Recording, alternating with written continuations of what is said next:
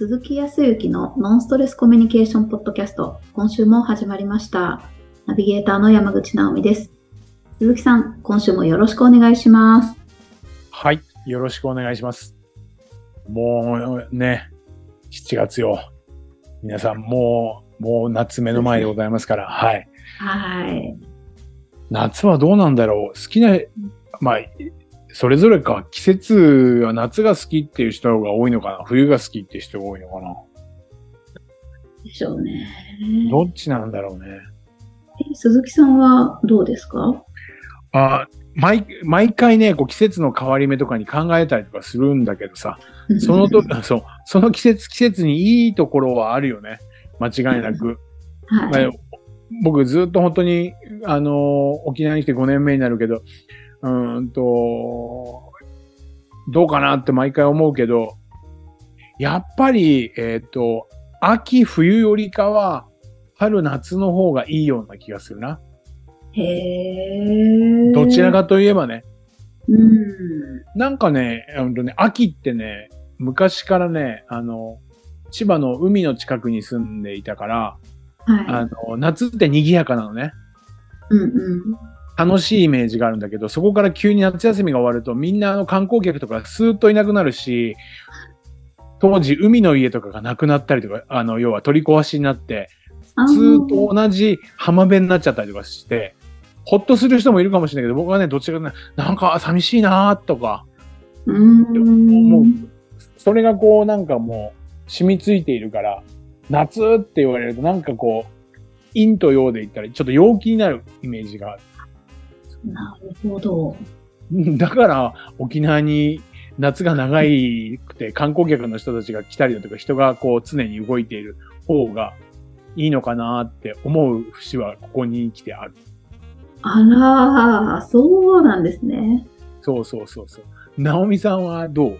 四季で言ったらどこら辺がいい感じだな。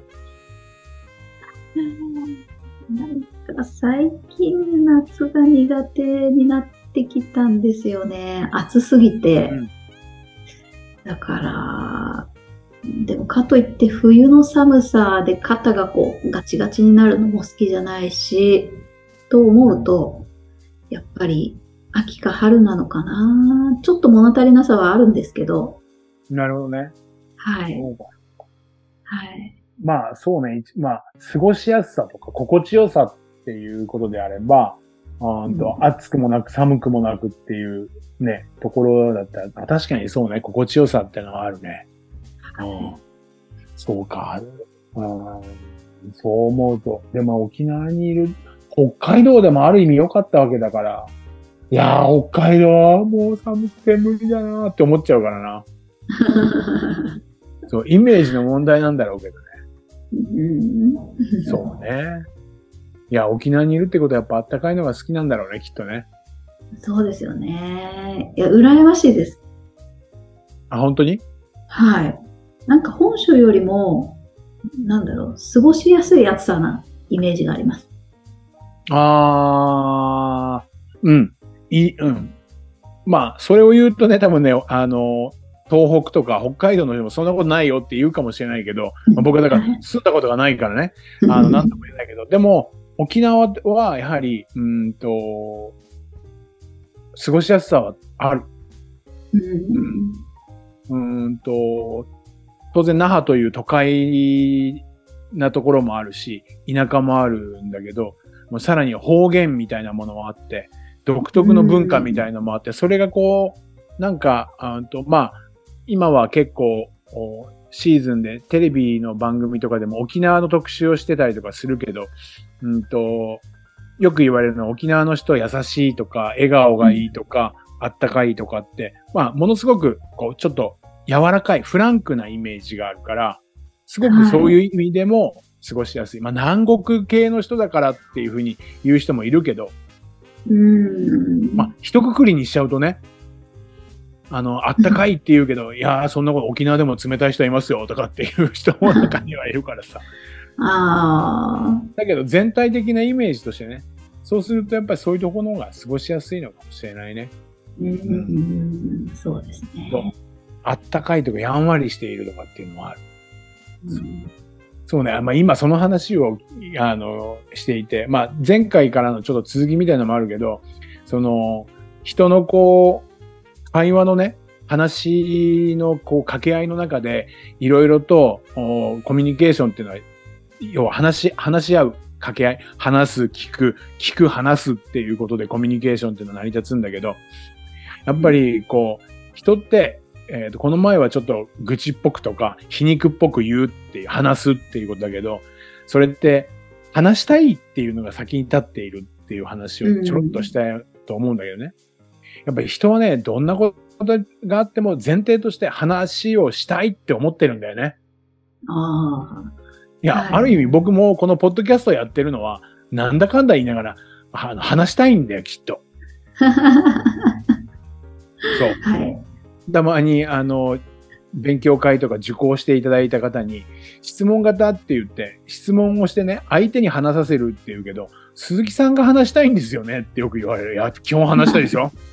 僕質問だけで生きてるわけじゃないですよ。僕は話したいんですっていう話をすうる。ん。で、やっぱり人ってのは、やっぱり話したい生き物。で、なんでかっていうと、なんか、格好をつけて言うと、うんと、承認欲求っていう、いや認められたいっていうものがあるから、分かってっていうことがあるから話したい。自分のことを分かってもらいたいから、認めてもらいたいからっていうことで話したいっていうことが、往々にして出てくる。そう。だから基本は、はえーとやわ優しさとか思いやりがあれば、まずは話させてあげたらいいよね。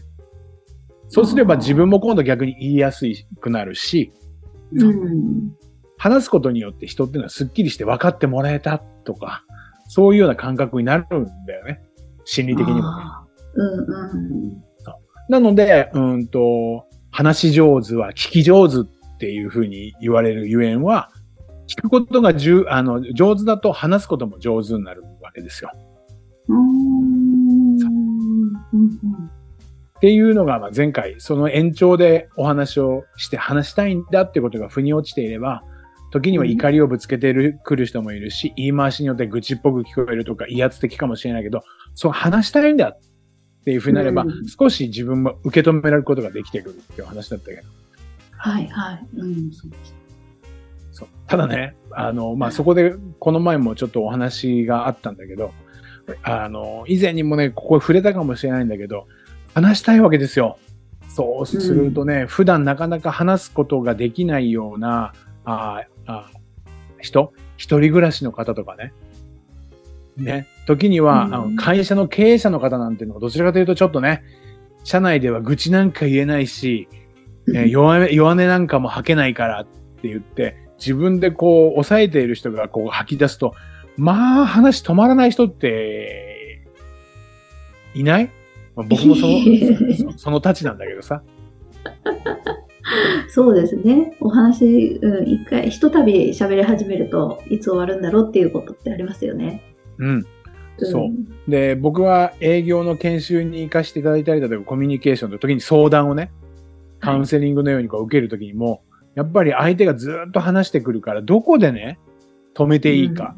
時間のこともあるし、次に仕事とか、あ時には家に帰って、もううちのことしなきゃいけないとかって、いろいろと状況はあるから、話をき、まあ、切るつもりはないし、切り、切切りたいっていうふうには思うんだけど、どこでどういうふうにしたらいいんですかねっていう相談も受けたりはするんですよ。ああ、ありそうですね。はい。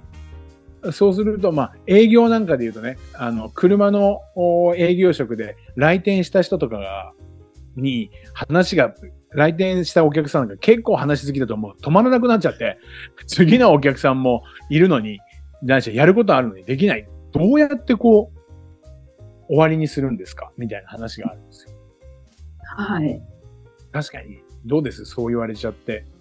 僕もね、最初確かになっていうのはああるんだけど、き切り切ってあげたいのは気持ちはわかりますよ。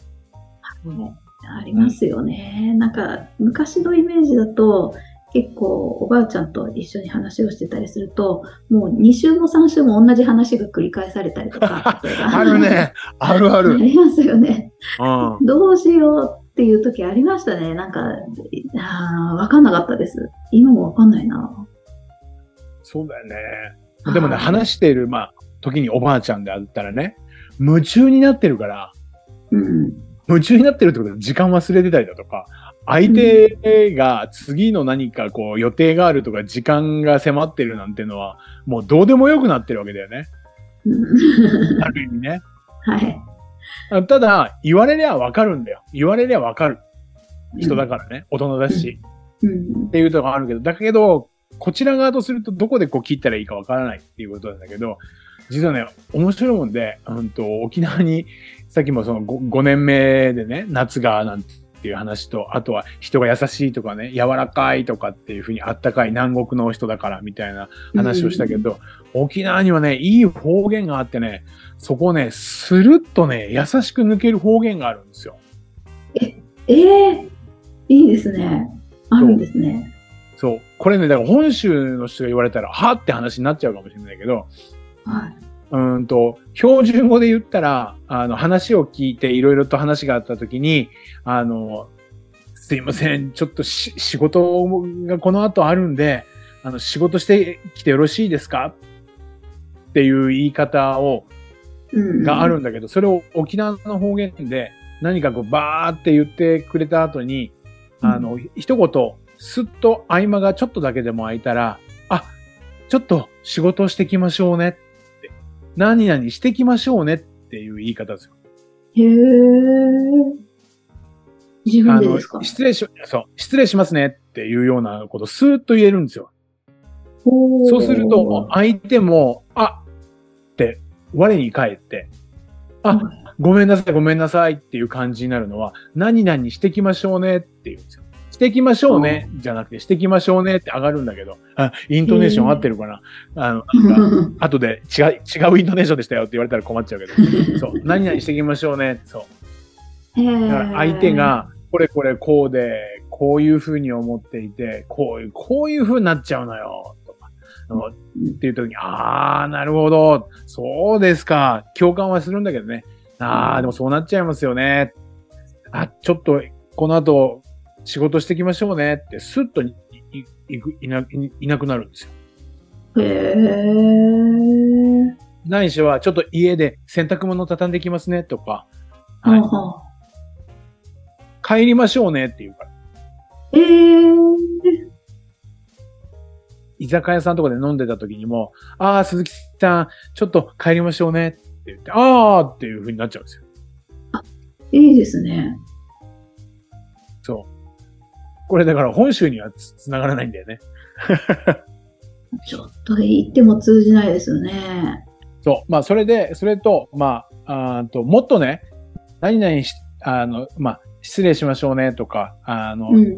そろそろ帰りましょうねって言う前に、もう少し丁寧に、時には本州の人にも通じるって言ったら、丁寧な言葉で日本人が絶対使った方がいいプラスの言葉、はい。プラスに受け止めてくれる言葉っていうと、一つはありがとうっていう言葉なんだよね。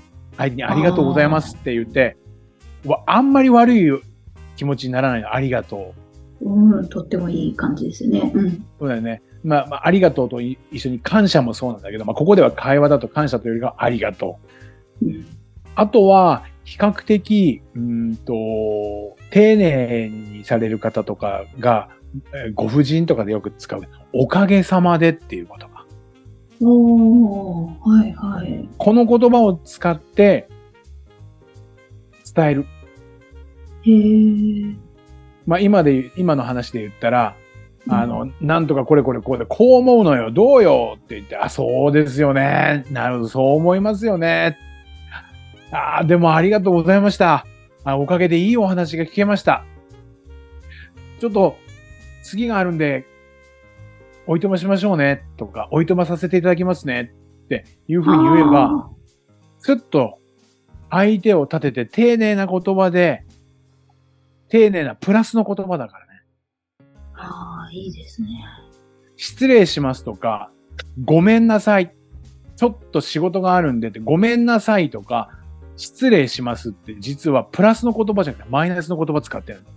あ失礼ですー確かに。うん。失礼っていう言葉とか。だから、す、すいません、ちょっと失礼しますって言ったら、すいません、失礼しますって言うと、相手が、要は失礼なことを、すいません、謝っているって、相手はね、ちょっとね、腑に落ちないんですよ。そうですね。それ言わせちゃってますからね。そうでしょうん。こっち、ここっちから、すいません、失礼しますっていうのは、なんか、なんで謝、謝られるのとかって話になっちゃう。それよりはい、も、感謝されるしね。感謝が2倍、ありがとうです。おかげさまでいいお話聞けましたとか。うん。と言った後に失礼しますっていうマイナスの言葉にはなるんだけど、ちょっと仕事、失礼しますではなくて、仕事をさせていただきますねとか、ちょっと家のことをさせていただきますっていうことで去っていくっていう言い方をすれば、相手に角が立たず去ることができるんですよ。ああ、それいいですね。自然ですね。うん。何気はに、こっちが申し訳ないですとかって思ってる、申し訳ないっていう言葉を使うと、相手が申し訳ない。何を言ってんの？私の話を聞かない方が申し訳ないって、申し訳ないってことがポーンと出ちゃうと、それを結びつけちゃうから、うん。あんまりいい気にならない、いい気持ちにならないんだよね、相手が。だから、はいおかげさまでいいお話聞かせていただきました。ありがとうございます。とか。はあ、なるほど。特に、えっ、と、最近、言葉の先生からもちょっと教わったんだけど、おかげさまでっていうのはすごくいい言葉だし、上品な言葉。人として品うん品格がある言葉で、日本語の中でもありがとうとおかげさまだ。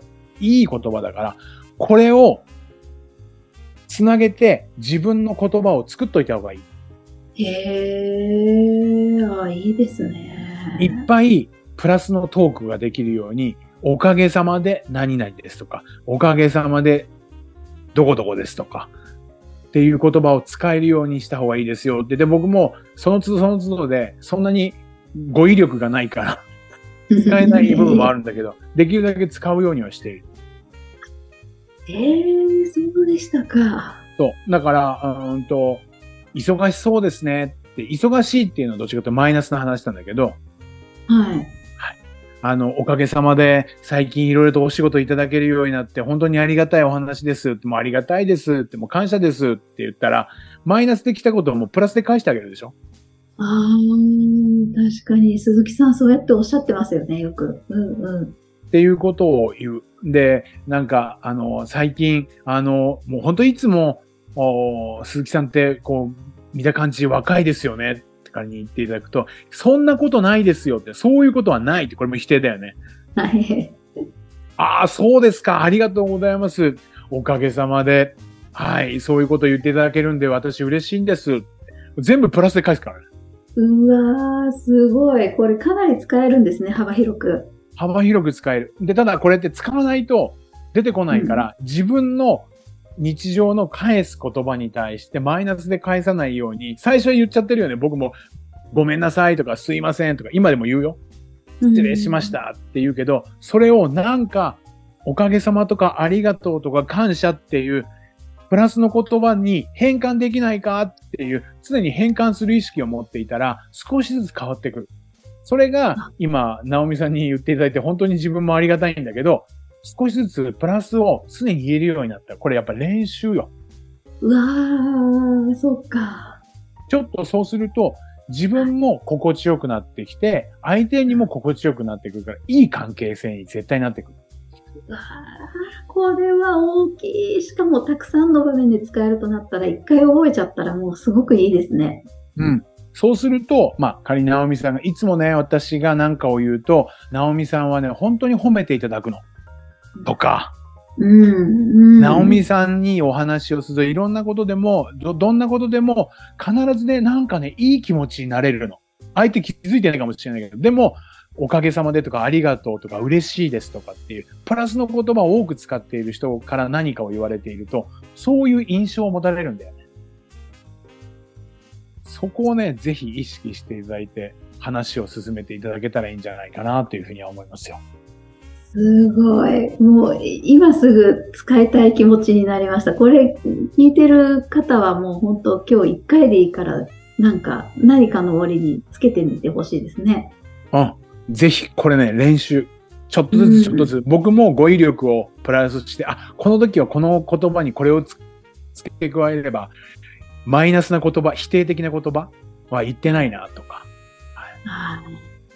ああ、使いたい。そう面白い。